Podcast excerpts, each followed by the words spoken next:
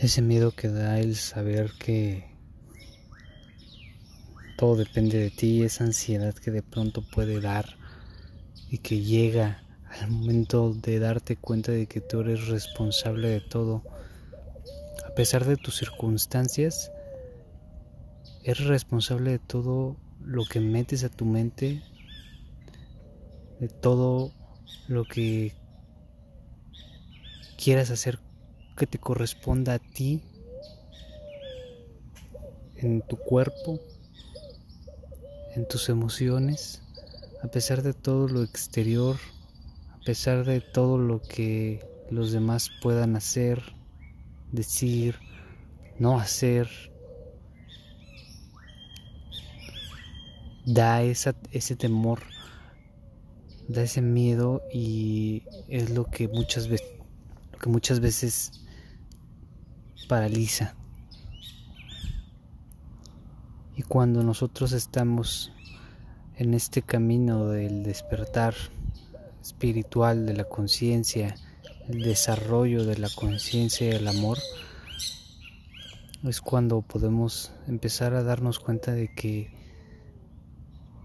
nuestro propio amor es lo que nos va a llevar adelante y a seguir creciendo y no a dejarnos morir.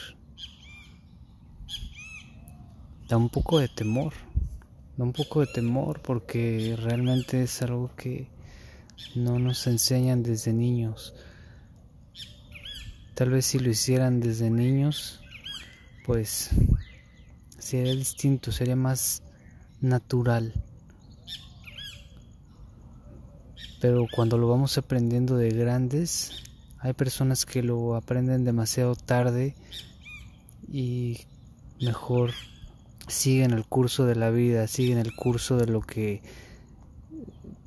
de, que los lleve la corriente.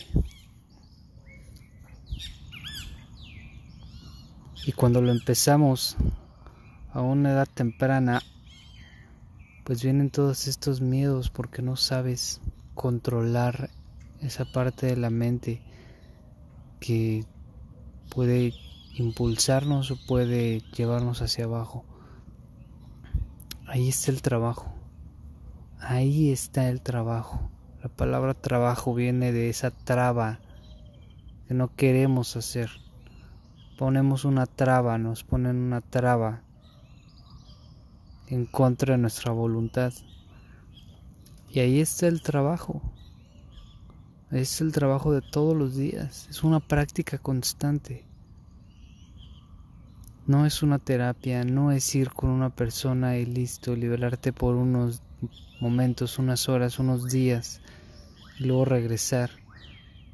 Sirve, claro que sirve, para aquellas personas que están muy despiertas. Sirve ir a tu iglesia si te funciona y sacarte de donde estás. Pero en la noche, antes de dormir, es cuando estás contigo. Es ahí en donde realmente se ve lo que has hecho para ti. Y justo ahí está el trabajo.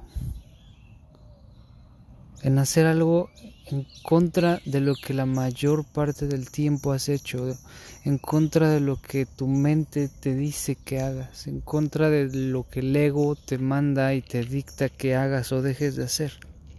Ahí está el trabajo, en hacerlo, quieras o no, como lavarse los dientes, como comer saludable, como hacer ejercicio porque para la mente es más fácil quedarse quieto, es más fácil no accionar, es más fácil guardar energía por naturaleza.